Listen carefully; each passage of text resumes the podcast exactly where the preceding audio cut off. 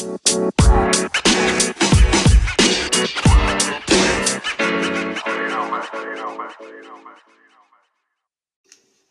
い、鎌倉 SN ラジオ、今日はもよろしくお願いします。よろしくお願いします。えーっと、今日はですね、ワインの管理アプリの話をしたいなと思っております。あの、ワインを飲むんですけど、ちってもそんなにすごくいっぱい飲むわけじゃないんですが、まあそれで、で、まあ、すごくいっぱい飲むわけじゃないので、うん。あんまり外したくないと。うんうんうんできできれば毎回、それなりに、それほどほどに美味しいものは飲みたいなと。うんうん、まあ、そりゃそうだ。うん、思って、まあだから評判のいいワインを手に入れるにはどうすればいいかみたいなことで、まあ友人から教えてもらって、ビビノっていうワイン管理アプリを使うようになったんですけど。ビビのビビノ。V-I-V-I-N-O V-I-V-I-N-O はいはいはいはい。まあ僕も入れてますよ。た入れてますか？またま。一緒ですね。で、使い出して、まあ近所のスーパーでワインを買うときにラベルの写真を撮って、うん、評価低いな、やめとくか、みたいな感じで、こう、撮ってるんですけど、うん思いのほかですね、うんえっと近所のスーパーにあるワインだからそんな高くない。まあ、だいたい1000円とか2000円とか。で、安いのただくりだと700円ぐらいからみたいな感じなんだけど、でそこら辺を飲んでるんですけどうん、うん結構ね、評価高いやつうんうん。うんも普通にあの売り場に紛れてへて、ー。で最初はこんな評価高くてもそんなに変わんねえだろうみたいなので、うん買ってみたら結構当たるんですよ。同じぐらいの値段だそうし、そうそう。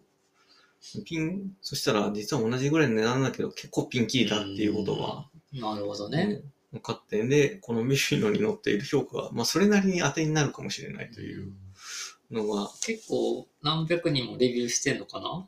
してるんだと思うけど、これ世界中でなんかレビューがついて海外のて、人も多いもんね。そうなんですよ。へで、ー日本のレビューよりもなんか海外のレビューの方が多い。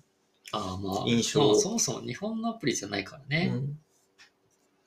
いうので、やってて、最近この売り場で、ワイン売り場で写真を撮る怪しい人になってるんですけど、まあ、あの、捕まらないように 指導されないように。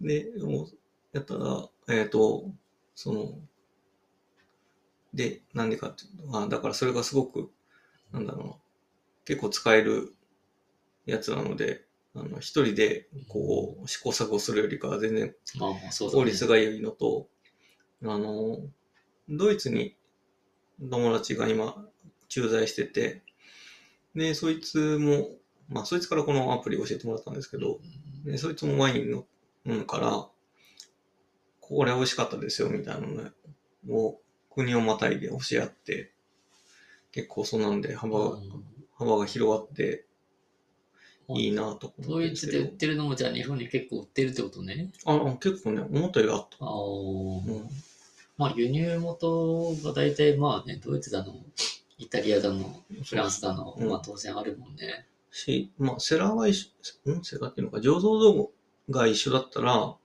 違うやつでも、あの、探せるから、ああ、そういうことか。うん、なるほど。作ってるところが一緒で、まあ、同じ、完全に。そう、完全に一緒なのはないけど、同じ醸造道具が作ってるとこが同じブドウの品種で、っうんていうので大体まあ、ほぼ同じものが手に入ると。ううんんうんうんそれでいくといいのでやってて。で、ただやっぱりね、ドイツの友達とこっちで話をしてて思うと、やっぱりあのね、取り揃いのね、幅が全然違って、うん日本は王道なものは外れなく揃ってんだけどなんか向こう行くとさ、イタリアワインとかさ、あと品種もすごくニッチな品種がいろいろあって、うんなんかね、こう楽し楽しめる味の幅が随分違う。ああ、よく見る、日本でよく見るブドウの名前じゃないのがあるわけね。そうそうそう。で、それなのもいくつか教えてもらって、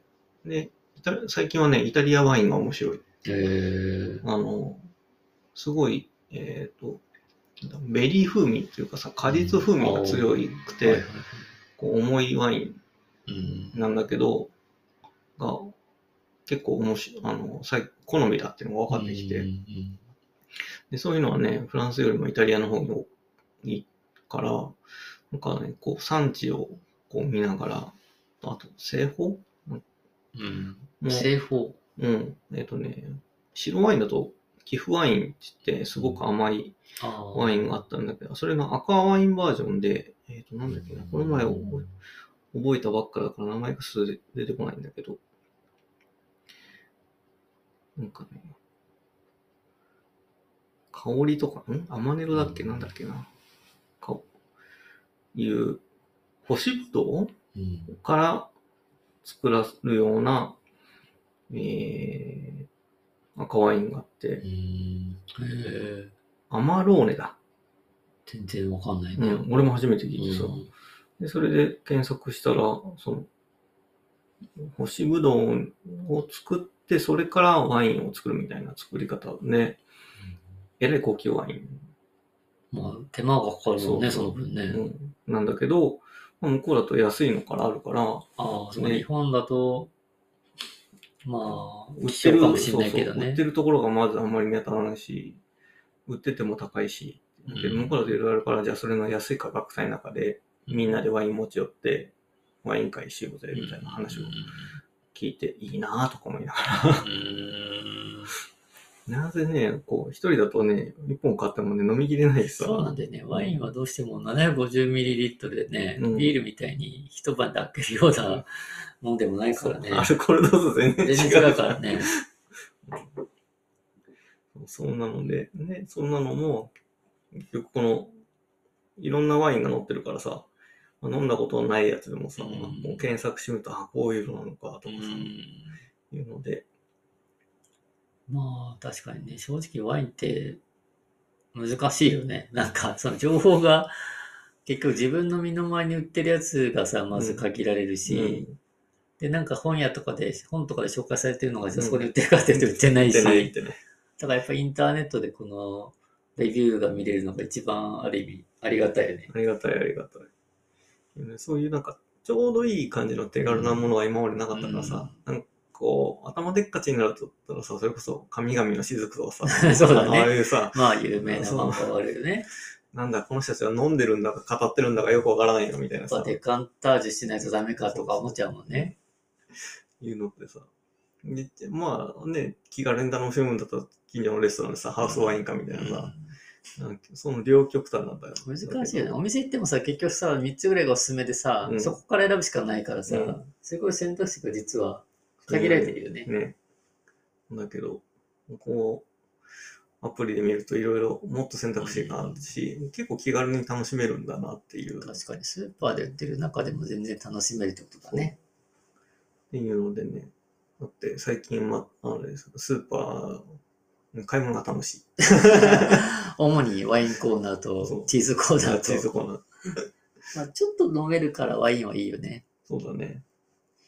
し、料理に合うしね、やっぱね。合うんだよね。で、昨日も、あの、ラベル、ジャケ買いじゃないんだけど、うんラベルでこう、選んでって、で、最終的にはこのアプリの評価で、うんうんうんラベルがかっこいいの中からアプリの評価が高いやつを、みたいな。ジャケ買いはしてるんだね、ちゃんと、そうね。そうそう。いうのでやって、で、なんチーズと合わせて買うか、みたいな感じにしてさ。まあ確かに高級レストランとかで飲んでも意外と調べるとさ、安かったりしたりすることもあるし、レストラン、高いよね、チャージ。高いよね。チャージがね、5倍ぐらいの値段で平気で売ってるもんね。出てくるね。そう考えると実はうんあんまりそういうのだけをね、うん飲んで美味しいっていうのはまたちょっと実はね、違うよね。違うね。で、あと、どうだな、あと、み店に行くんだったら白ワインの方が、おーあの、赤ワインだとさ、若干日持ちするじゃん。そうね。うん。